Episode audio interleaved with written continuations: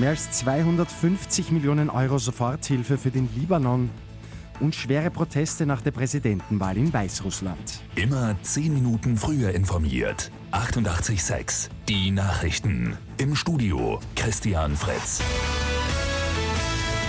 Nach der Explosionskatastrophe in Beirut im Libanon haben mehrere Staaten Soforthilfen zugesagt. Bei der virtuellen Geberkonferenz etwa hat Frankreich 30 Millionen Euro angekündigt.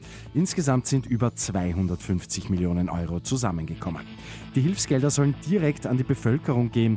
In Beirut protestieren viele unterdessen weiter gegen die Regierung. Sie soll schuld an den Explosionen sein.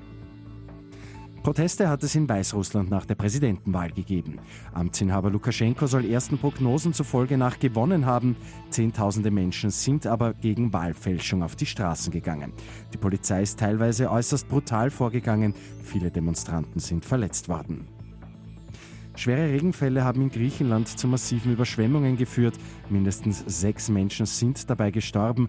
Hunderte haben sich vor den Fluten auf die Dächer ihrer Häuser gerettet. Bei Lotto 6 aus 45 hat es am Abend wieder keinen Sechser gegeben. Übermorgen geht es bei einem Dreifach-Jackpot um rund 3,5 Millionen Euro. Und das Landesarchiv Niederösterreich wird jetzt digitalisiert. Die gute Nachricht zum Schluss. Die Unterlagen können dann bequem von daheim aus durchgeschaut werden. Im Landesarchiv mit Sitz in St. Pölten werden Unikate und Originale aus 900 Jahren aufbewahrt. Mit 886 immer 10 Minuten früher informiert. Weitere Infos jetzt auf Radio 886 AT.